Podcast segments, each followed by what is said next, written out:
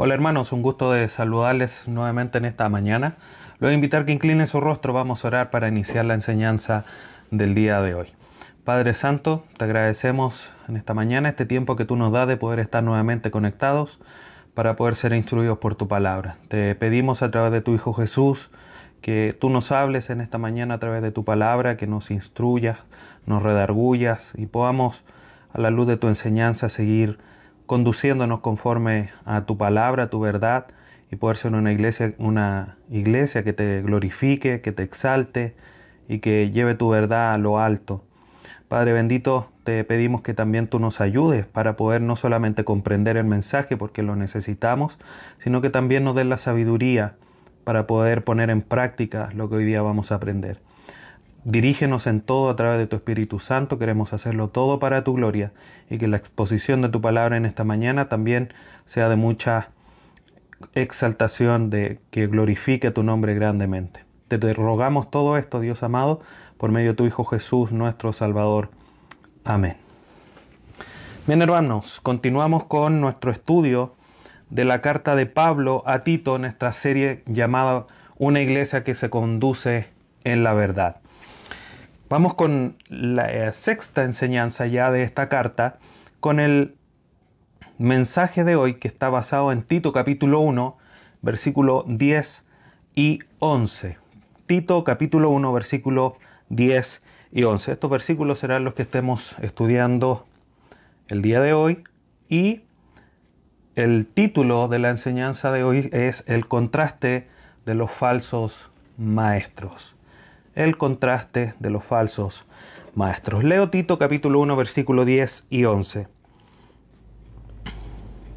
Porque hay aún muchos contumaces, habladores de vanidades y engañadores, mayormente lo de la circuncisión, a los cuales es preciso tapar la boca, que trastornan casas enteras, enseñando por ganancias deshonestas lo que no conviene.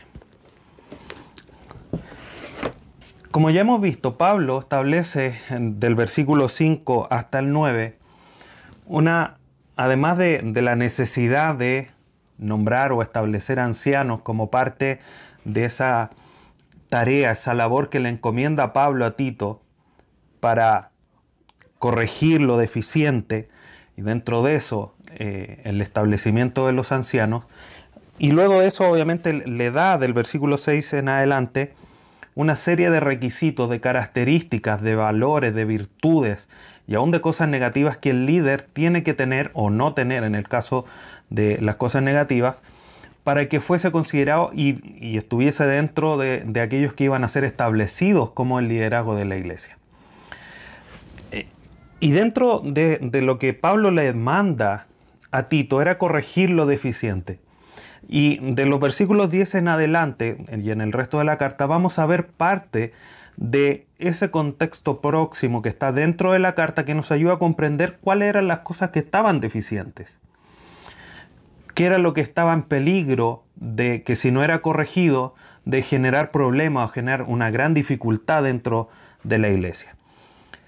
Y, y eso, uno de los grandes problemas que la iglesia estaba enfrentando debía ser corregido de manera importante a la luz de lo que acabamos de leer en el versículo 10 y 11, que eran los falsos maestros. Eran aquellos que, como dice el versículo más adelante, el 16, profesan conocer a Dios, pero con sus hechos lo niegan. Versículo que ya vamos a estar estudiando. Y obviamente a través de sus hechos negaban el estar viviendo conforme a la verdad, que es el título de nuestra serie. Entonces era necesario corregir. Del versículo 10 al 16 Pablo detalla una serie de circunstancias que sin lugar a dudas están involucrando el liderazgo de la iglesia y es necesario corregir. Es necesario que Tito eh, delinee lo que la iglesia debe comprender a la luz de estas primeras dificultades que empieza Pablo a detallar directamente a Tito. Y este problema de la falsa enseñanza o de los falsos maestros no es un problema netamente de la isla de Creta, en las distintas ciudades, recordando que la isla de Creta era conocida como la iglesia de la, isla de las 100 ciudades. Entonces había muchas, eh, obviamente no necesariamente era porque habían 100, pero obviamente eso nos da a comprender que había muchas, muchas ciudades. Entonces, en cada una de ellas había una dificultad con los falsos maestros, pero esto se extendía hacia Asia, por ejemplo, en la iglesia de Éfeso, cuando Pablo le escribe a Tito y le dice, por ejemplo, en, Tito, en la primera carta de, Timoteo, perdón, capítulo 1, versículo 3 y 4, le dice Pablo a Timoteo, como te rogué que te quedases en Éfeso cuando fui a Macedonia, para que mandases a algunos que no enseñan diferente doctrina, ni presten atención a fábulas y genealogías interminables, le dice Pablo a Timoteo. Por lo tanto, Después en el versículo 6 y 7 le dice algo similar.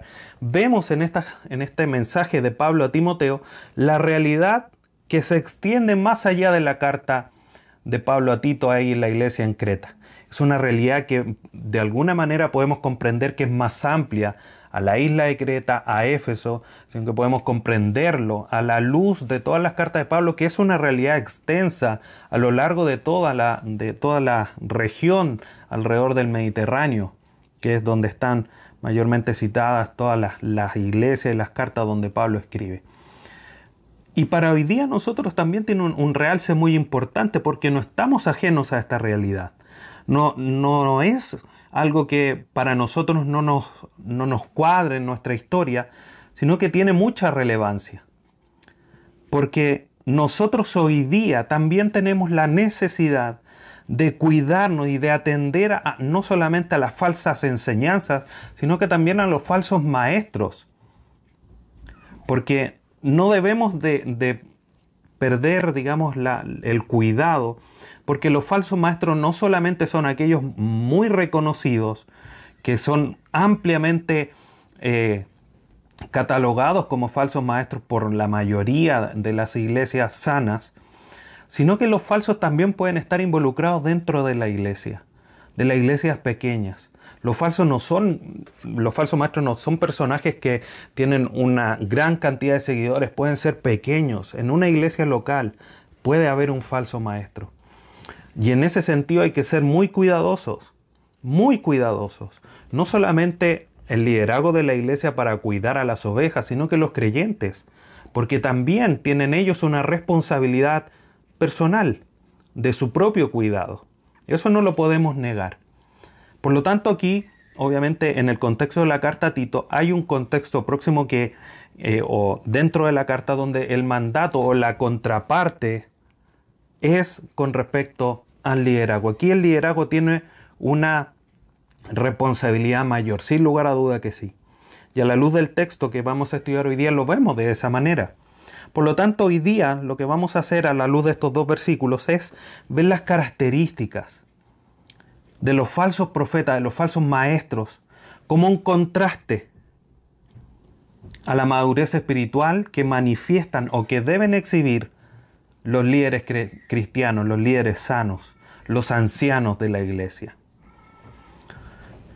Cito a David Bird antes ya de ir al versículo 10 para iniciar el mensaje de hoy. Dice David Bird, es importante que todo creyente, y mayormente aquellos que tienen responsabilidad, responsabilidades del liderazgo en la iglesia, aprendan a distinguir entre los auténticos siervos de Dios y los maestros fraudulentos. Es necesario, es importante. Podríamos llevarlo incluso a un deber, porque todos somos responsables de nuestra vida espiritual. Dios nos cuida, por supuesto que sí, y esa es nuestra seguridad, pero también nosotros tenemos una responsabilidad, y es algo que hoy día debemos comprender. Vamos al versículo 10 ya para entrar en materia. Y antes solo algo anexo. Del versículo 10 al 16 es un pasaje complejo de poder analizar y de poder estructurar. Por eso eh, he decidido hacerlo en, digamos, en varias partes. Quizás el mensaje va a ser un poco más eh, corto de lo habitual, pero es necesario para hacerlo claro y ir tocando los puntos debidos de una manera tranquila. Y se lo menciono, digamos, para un conocimiento suyo, porque la otra opción era tocar todos estos temas eh, pero quizá iba a ser muy extenso y quizá poco claro. Pero bueno, dejando ese paréntesis y esa aclaración, vamos al versículo 10 Dice, porque hay muchos, comienza diciendo Pablo en esta sección de, su carta, porque hay muchos. El problema en la iglesia o en las iglesias de la isla de Creta no era un problema menor, era un problema importante, un problema a considerar, porque eran muchos, muchos los que se estaban levantando como falsos maestros, como falsos profetas. Eran muchos, no eran pocos. A Pablo le dice, porque hay unos pocos, le dice en la primera carta de Pablo a Timoteo. En Creta, lamentablemente, la situación era un poco más grave, o era más grave, porque había muchos, porque hay muchos. Y este llamado, este inicio en esta sección, Pablo le da una razón. ¿Por qué es necesario que el obispo o los ancianos sean irreprensibles en, el hogar, no tengan los vicios, sí tengan las, las virtudes y tengan un manejo de las escrituras? Es porque hay muchos falsos. Esa es la razón, una razón importante, una razón de peso, no porque no hayan otras, sino que esta es quizás la más importante y la que Pablo le dice a Tito. Porque hay muchos que se levantan como falsos y es necesario para contrarrestar esos falsos que se levante un liderazgo íntegro, un liderazgo sano, un liderazgo que se conduzca de acuerdo a la verdad. Para nuestros tiempos es necesario que el liderazgo sea bíblico. No porque en esa época no necesariamente no tenía que ser bíblico, pero en, esa, en ese tiempo, cuando fue escrita la carta a Tito, no existían las escrituras completas como la tenemos hoy día de hoy, al menos reconocida. Por eso hablo de hoy día un liderazgo bíblico. En ese tiempo era necesario un liderazgo que se conduciese conforme a la verdad. Los ancianos, estos que tenían que presentar todas estos requisitos, debían silenciar, debían callar a estos falsos, como lo vamos a ir viendo. Y Pablo inicia en este versículo no solamente diciendo que hay muchos, sino que plantea, nombra, menciona tres características importantes, tres adjetivos que califican a estos falsos maestros y que debemos nosotros de considerar. Versículo 10, porque hay aún muchos. Primero, contumaces. Esa es la primera característica. ¿Qué quiere, decir contumaces? Insumisos o insubordinados, lo, es la otra manera que lo traducen otras, otras traducciones. ¿Qué quiere decir esto? Que son aquellos que no se someten o que desafían incluso la autoridad de las escrituras y también del liderazgo que ha sido establecido. Son rebeldes a la verdad, a la palabra de Dios.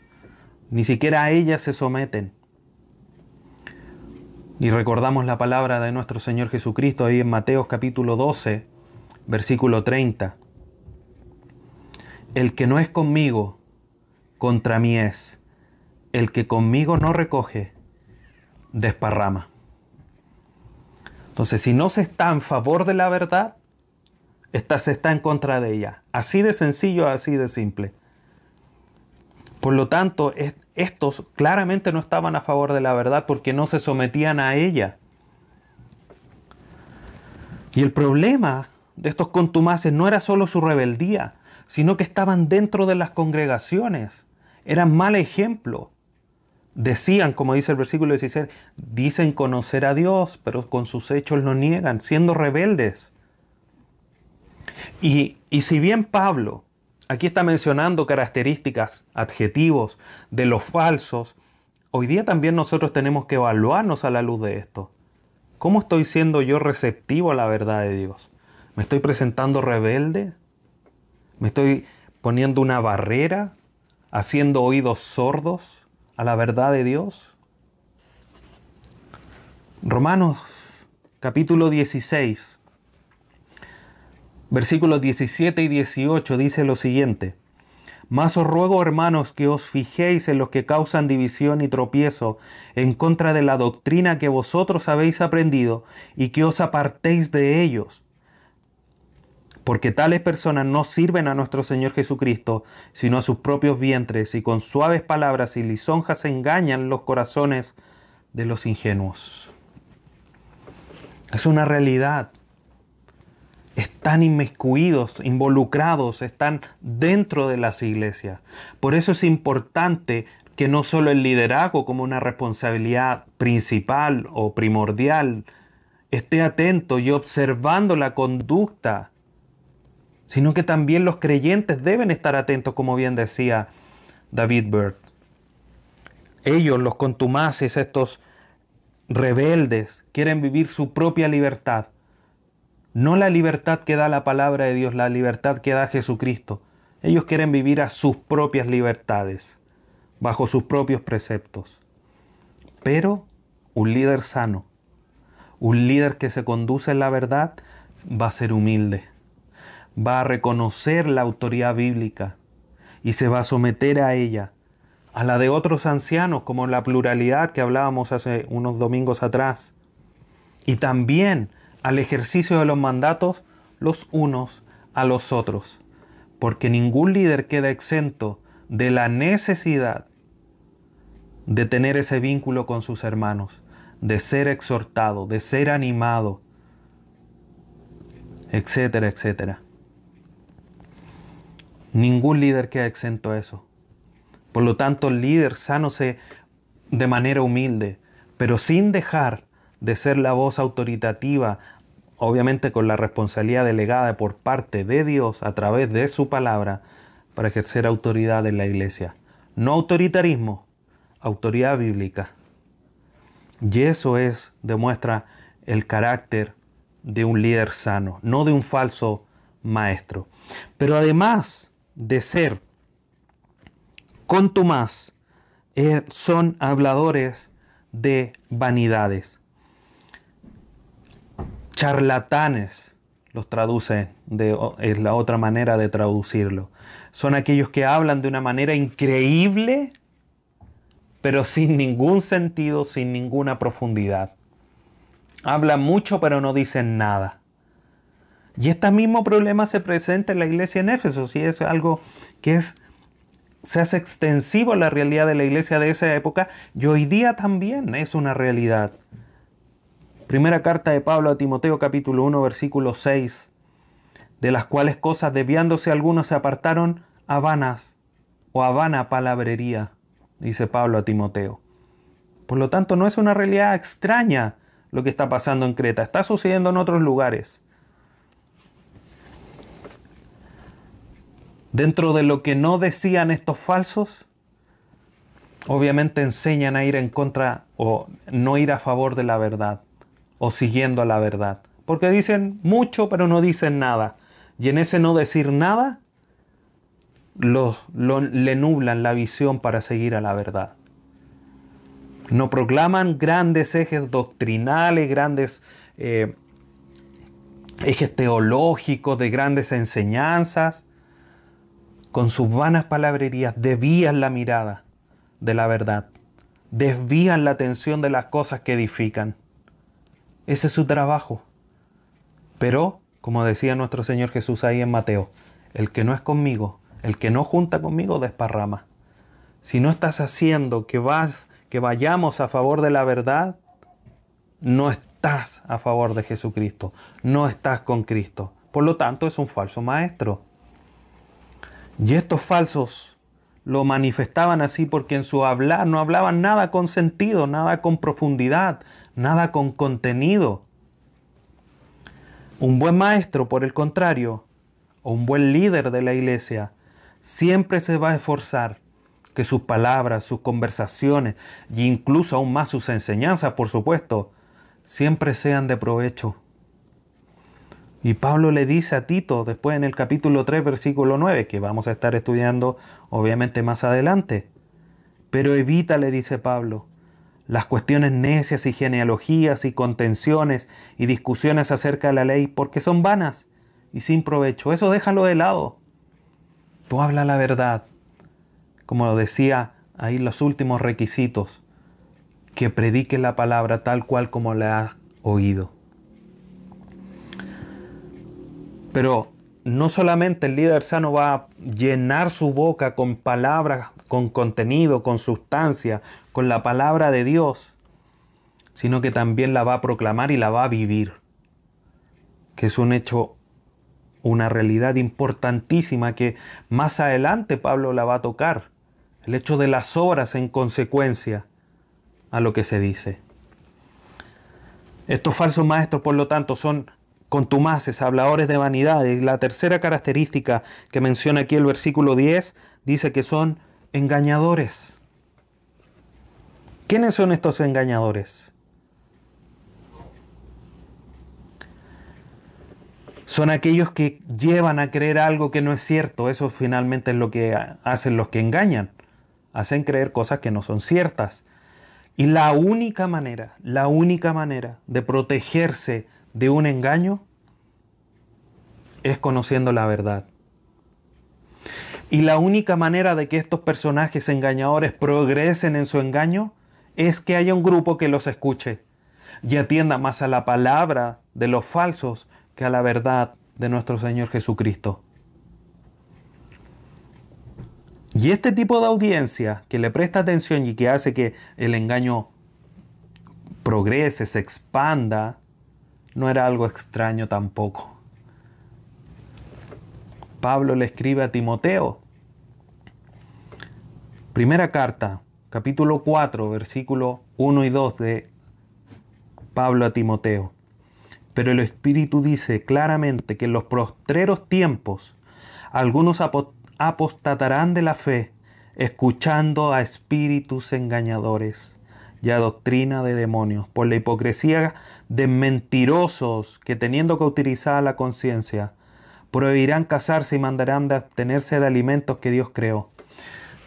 Fíjense, queridos hermanos, en estos detalles, porque nos vienen trayendo grandes elocuencias de cosas teológicas que a lo mejor son muy nuevas.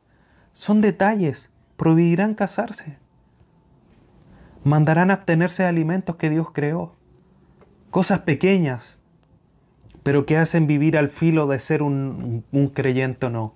Porque ellos dicen que eso los hace salvos, que eso es la verdad que hay que seguir. Y la gente cree a sus palabras y cree ser salva, siendo que no lo soy, no lo son. como dice el pastor Miguel Núñez, una cita algo similar me viene a la mente en este momento. Dice, hay algo peor que no ser creyente. Es creer que uno lo es, pero no lo es, porque camina ahí al borde. Es como que estuviera seguro que es salvo, pero no, no lo es, porque comienza a seguir estos detalles de estos falsos maestros y viven engañados. Por lo tanto, para no caer en el engaño, como decía, el remedio es conocer la verdad. Ellos enseñan mentiras como si fuesen verdad. Y para poder descubrir, poner a la luz sus mentiras, la única manera es conocer la verdad. Estos engañadores actúan a la espalda de los líderes porque no quiere que sean conocidas sus artimañas, andan por detrás el versículo 10 más adelante, y algunos teólogos lo entienden de esa manera, estos engañadores no hacen sus engaños de manera pública, sino que visitan los hogares. Porque como dice el versículo 10, que ya vamos, 11, perdón, que ya vamos a estudiar, dice que engañan, confunden en los hogares. Ahí es donde van a sembrar su cizaña, sus mentiras, sus engaños. Y confunden, dividen los hogares lo hacen a las espaldas de los líderes. Por lo tanto, su éxito es porque actúan a escondidas de los líderes, no de Dios. Dios por supuesto que los conoce, pero se debe a gente carnal, a gente que los quiere escuchar. Y no necesariamente a gente que sea de un conocimiento sencillo de la palabra de Dios porque aún incluso aquellos que conocen no mucho de las escrituras, muchas veces tienen un conocimiento, un, un discernimiento y son capaces de reconocer qué es lo que es verdad y mentira. Pero los carnales siguen cualquier tipo de cosa que le enseñe y que le parezcan entretenidas o que le parezcan entre comillas lógicas. Y de eso hay que cuidarse. Entonces, insisto, queridos hermanos, Quiero ser categórico y repetir una vez más. el único remedio para esto, para los que mienten, para los que hablan de manera vana, sin sentido, es conocer la verdad de Dios cada día más. Buscando que la palabra de Dios genere en ti convicciones espirituales, convicciones, por decirlo así, teológicas. Y no quiero poner la palabra teológica como en un, en un pedestal muy alto. Como dice Sproul, todos somos teólogos porque todos estamos estudiando de Dios. Hoy día nosotros estamos estudiando del carácter de Dios a través de esto viendo cómo estos falsos no muestran la madurez espiritual que es necesario del liderazgo y también en los creyentes, o cómo los creyentes debemos de cuidarnos de estos falsos. Estamos viendo respecto de Dios, estamos siendo teólogos, por lo tanto no pongamos el concepto muy alto. Todos tenemos que generar estas convicciones teológicas profundas en nuestra vida. Y a través de esa, afirmarnos en la verdad. Y siempre de manera humilde, reconociendo lo que la palabra de Dios nos enseña y nos manda. La pregunta aplicativa de esto, ¿cómo estás tú? ¿Estás siendo receptivo de la palabra de Dios? ¿Te estás sometiendo a ella? Cuando tú conversas, tus conversaciones busca que sean edificantes, que vayan con contenido, con peso, ¿Estás tratando de engañar? Y no es que quiera tratarte, hermano, de un, de un falso maestro, pero tenemos que aplicarnos esta verdad a nosotros. Pablo dice a los de Corinto, evalúense si están en la fe, no como algo masoquista de, de, vivir, digamos, en, atormentados por no saber. Pero somos pecadores. Y engañoso es el corazón y perverso, ¿quién lo conocerá? dice Jeremías. Debemos evaluarnos a la luz de esta verdad. Hoy día el Señor nos dice, cuídense de estos contumaces, habladores de vanidades, de estos engañadores. Sí hay que cuidarse y hay que ponerle ahí una barrera. Pero también hay que mirarnos a nosotros. ¿Y cómo es que estamos viviendo nuestra vida cristiana?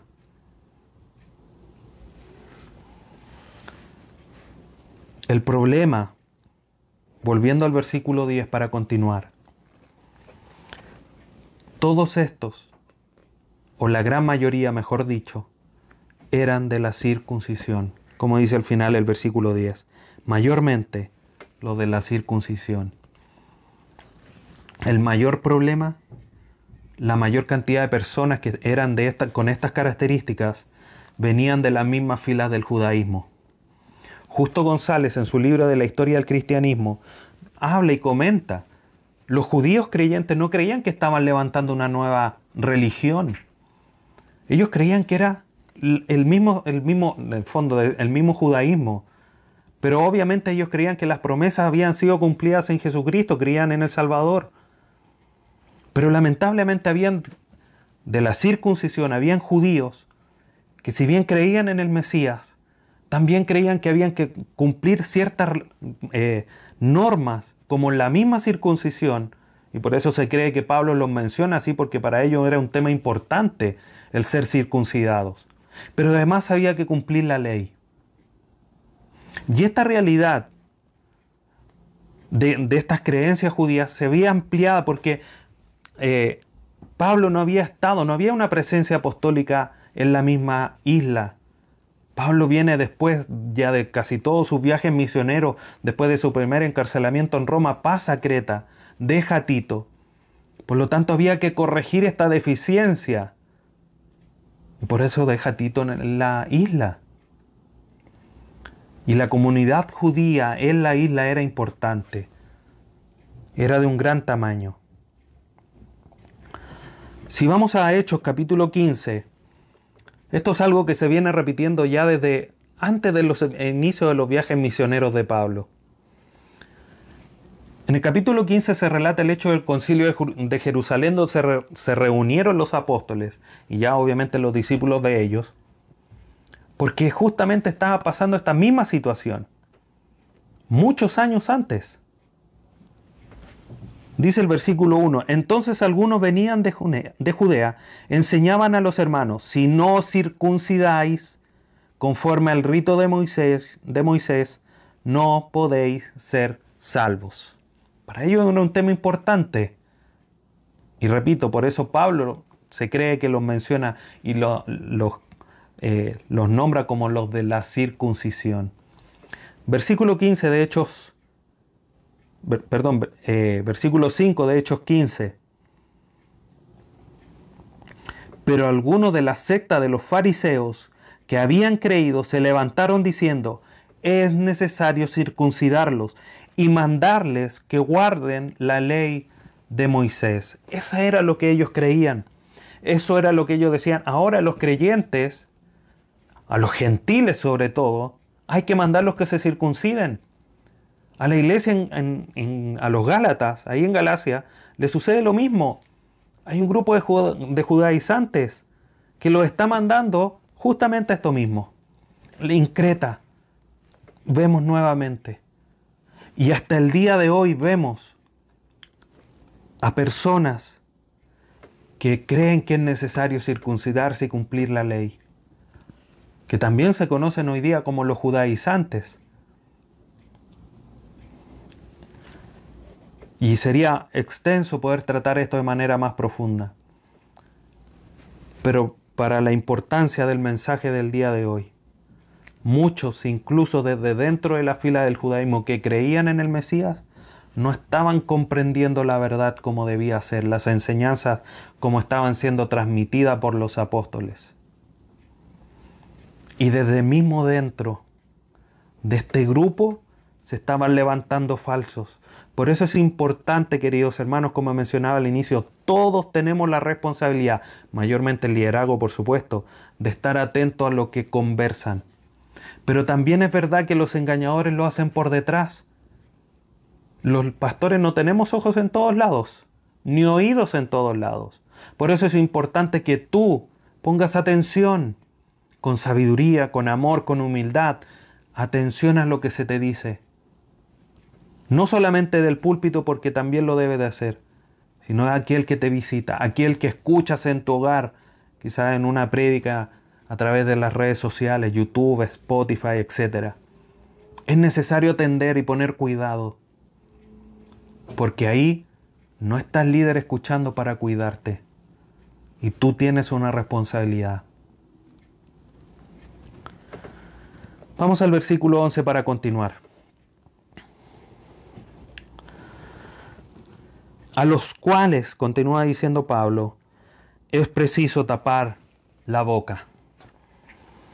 ¿Cuál es la solución? Algunos comentaristas ponen esto al final, esta primera parte, porque posteriormente Pablo dice cuáles son las consecuencias de no tapar la boca. Pero vamos a ser justos en el sentido de cómo lo escribe Pablo. Pablo aquí escribe, porque es necesario, a los cuales es preciso tapar la boca a estos falsos, a estos engañadores que hablan vanidades, a estos contumaces, a estos rebeldes. Hay que taparles la boca. Esa es la solución. Imponerles silencio. Y esta palabra suena dura, pero suena aún más dura en el lenguaje original, porque tiene el sentido de poner un bozal. Es como a estos que andan hablando, estos engañadores, Ponles un bozal porque son animales que muerden. Tito, no tengas consideración con ellos, porque están perturbando a la iglesia, están perturbando a los hijos de Dios. Con ellos no hay que tener consideración. Siléncialos, tápales la boca. Es necesario, es preciso.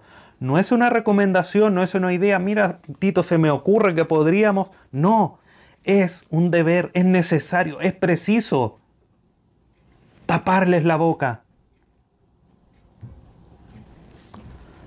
Y aquí no se trata, queridos hermanos, de ser intolerantes, de no presentar amor. El amor aquí se está presentando a las ovejas, porque aquí principalmente quienes van a ser, quienes van a tapar la boca, es el liderazgo de la iglesia, principalmente. Y ahí se está demostrando amor por las ovejas, por las verdaderas ovejas, no por las falsas ovejas o los falsos maestros. porque ellos están pervirtiendo la verdad, están torciendo la verdad. Es necesario callarlos. Y la iglesia ha sido llamada, como dice primera carta a Timoteo capítulo 3, versículo 15,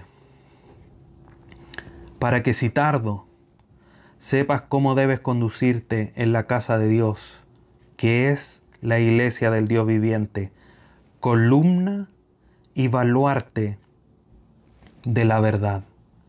Eso es la iglesia. No es para decir, ay, pobrecito, este falso maestro no sabe la verdad. No, la iglesia es columna y baluarte de la verdad. A los falsos hay que callarlos. Y los ancianos y pastores deben silenciarlos. ¿Cómo? Con una vida irreprensible y con el mensaje del Evangelio. En otras cartas hay otras maneras que obviamente aquí eh, Pablo a Tito no le dice cómo. En el contexto obviamente no lo podemos entender que, que Tito va a ir a la casa del falso maestro y le va a amarrar algo en la boca. El sentido metafórico, el sentido como ilustrativo es ese, pero la realidad es cómo se hace. A través de una vida irreprensible, porque muchos hay que hacen estas cosas. Tú condúcete de manera íntegra siendo irreprensible en el hogar, siendo irreprensible a través de no mostrar vicios y de mostrar virtudes y con un manejo estricto de la palabra de Dios.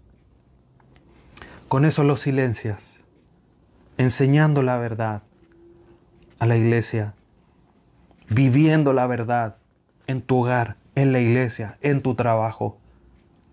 Ahora la pregunta es, ¿cómo tú, querido hermano, estás silenciando a los falsos. Hoy día que hay tantos, tantos que pisotean el Evangelio, en nombre del Evangelio, creen seguir la verdad y actúan de una manera muy equivocada. ¿Cómo tú te estás conduciendo para silenciarlos? para que la gente diga, oye, mira, este, este cristiano sí que parece ser de verdad. Y no es que nos importe eso, lo que nos debe importar es que pongamos en alto la palabra de Dios, porque somos la iglesia, columna y baluarte de la verdad. Pablo le dice a los de Roma, por causa de ustedes el Evangelio está siendo blasfemado, está siendo pisoteado. Que hoy día nosotros seamos encontrados, queridos hermanos, a la luz de esta palabra, una iglesia que se conduce en la verdad y que además es columna y baluarte de esa verdad con la cual se conduce. Y estos falsos maestros, aquí en el versículo 11, a los cuales es preciso callar, taparle la boca, imponerle silencio, es necesario hacerlo porque hay tres grandes consecuencias de sus acciones. Primero, trastornan casas enteras. Esta es la primera razón. Trastornar, derriban hogares, dividen familias con el mensaje que están transmitiendo. ¿Qué mensaje? Ese mensaje falso, ese mensaje vano, sin contenido, ese mensaje engañador, ese mensaje rebelde. Generan confrontaciones dentro de la familia, divisiones confunden a las familias.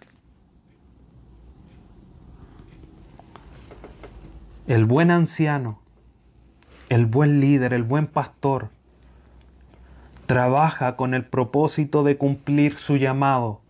¿Cuál? La edificación.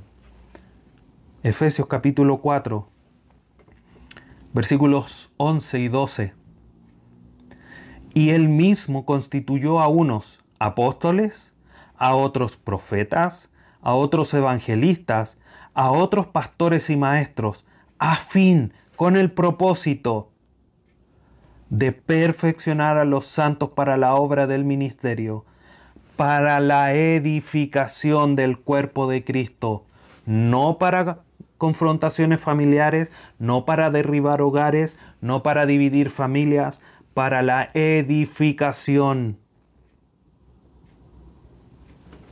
no para trastornar las casas, no para dividirlas,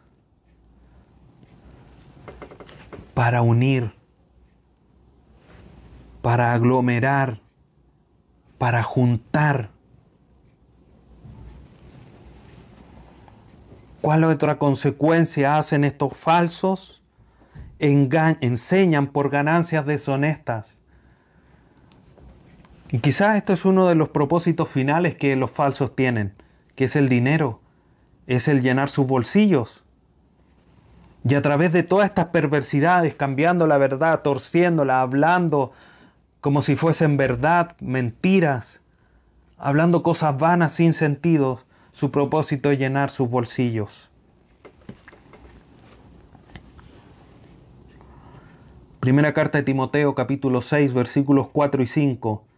Está envanecido, nada sabe y delira acerca de cuestiones y contiendas de palabras, de las cuales nacen envidias, pleitos, blasfemias, malas sospechas, disputas necias de hombres corruptos y entendimientos, de entendimiento y privados de la verdad, porque toman la piedad como fuente de ganancia.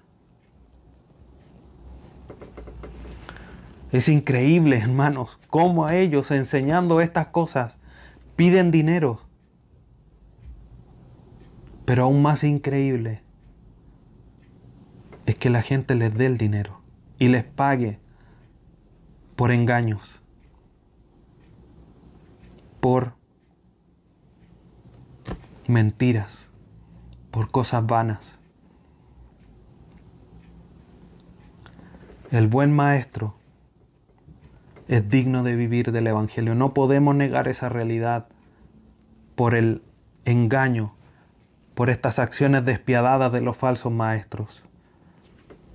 Pablo le dice a Timoteo en capítulo 5, versículo 17, los ancianos que gobiernan bien sean tenidos por dignos de doble honor, mayormente los que trabajan en predicar y enseñar. Ese doble honor tiene un sentido material, de que sean mantenidos.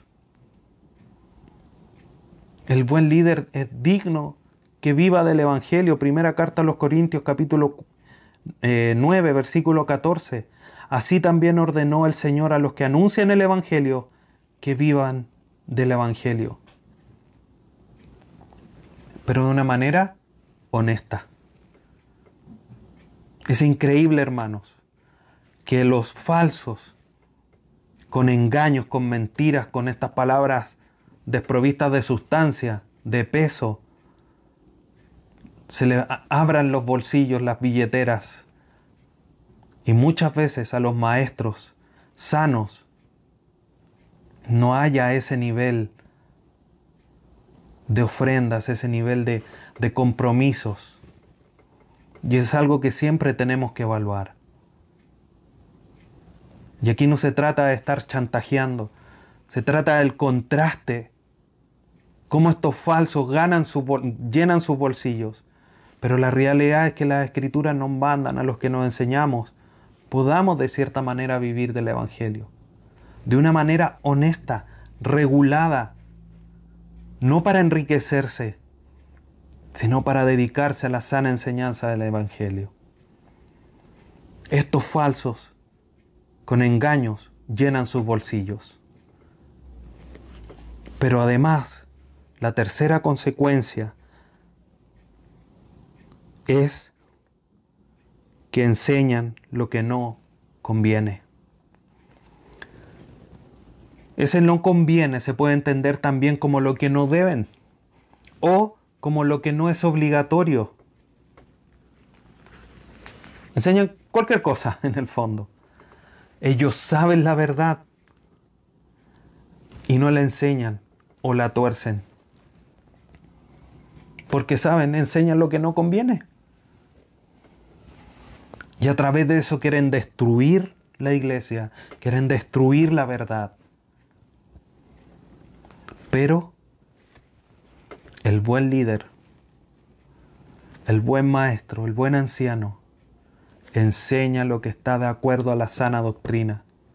Como le dice Pablo aquí en Tito, capítulo 2, versículo 1.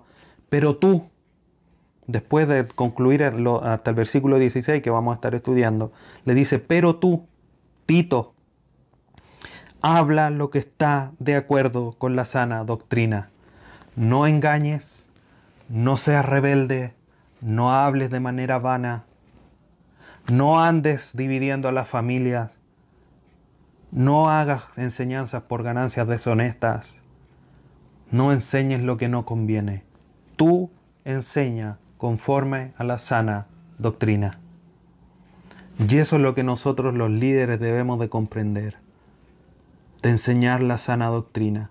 Porque solo la enseñanza de la sana doctrina lo que te va a enseñar a ti, hermano, a poder discernir esto.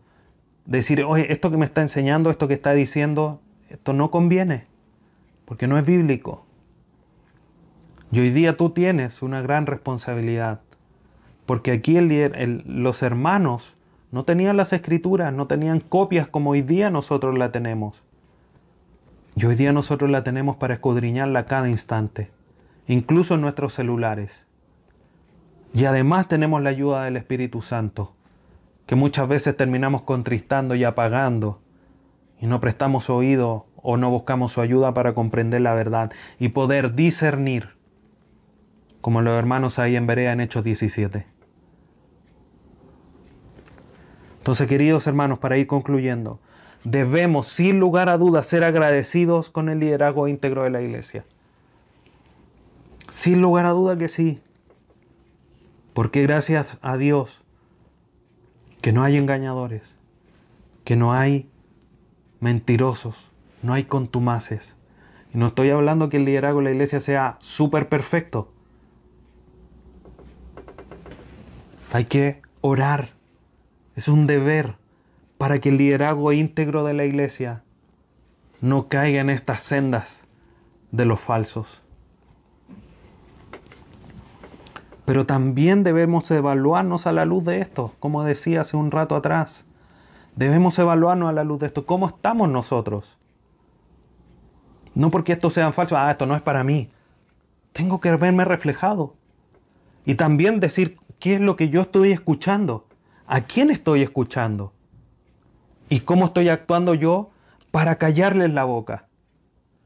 Insisto, no que vayamos a amarrarle un lazo, un bozal, lo que quieras en la boca. Son con nuestros hechos, con nuestras palabras.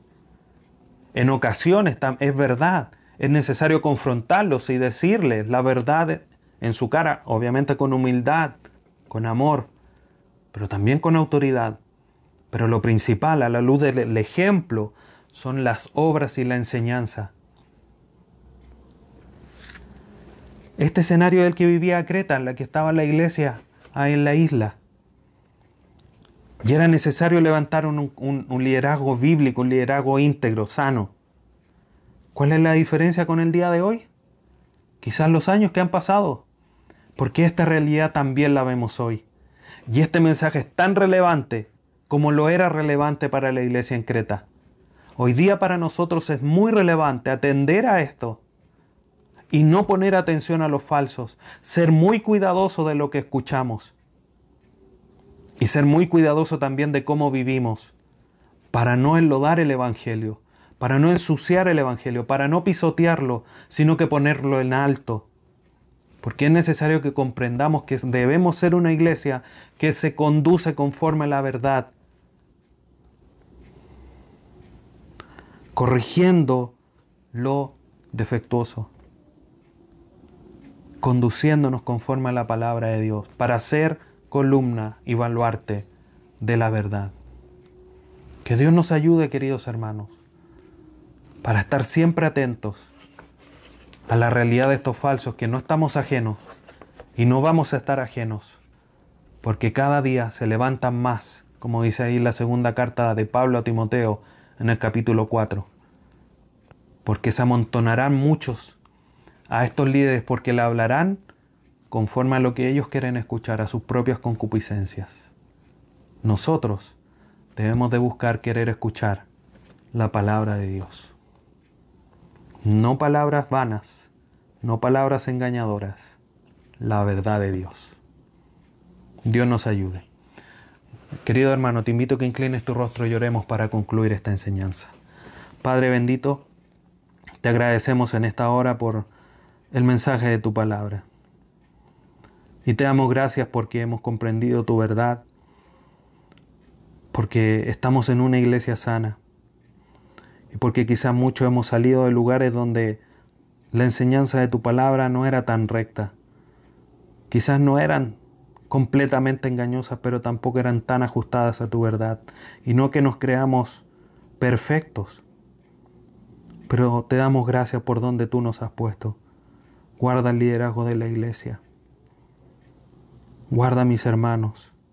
Y que todos siempre seamos capaces de ser buenos creyentes. Que podamos discernir entre el bien y el mal, entre la buena enseñanza y la mala. Atesorando todo lo que es verdad. Dejando de escuchar aquello falso y que con nuestra vida reflejemos la verdad de Cristo en nosotros. Y ese sea lo primero con lo cual tapemos la boca de todos los falsos que, que, están plagados, Señor, que, que inundan muchas ciudades.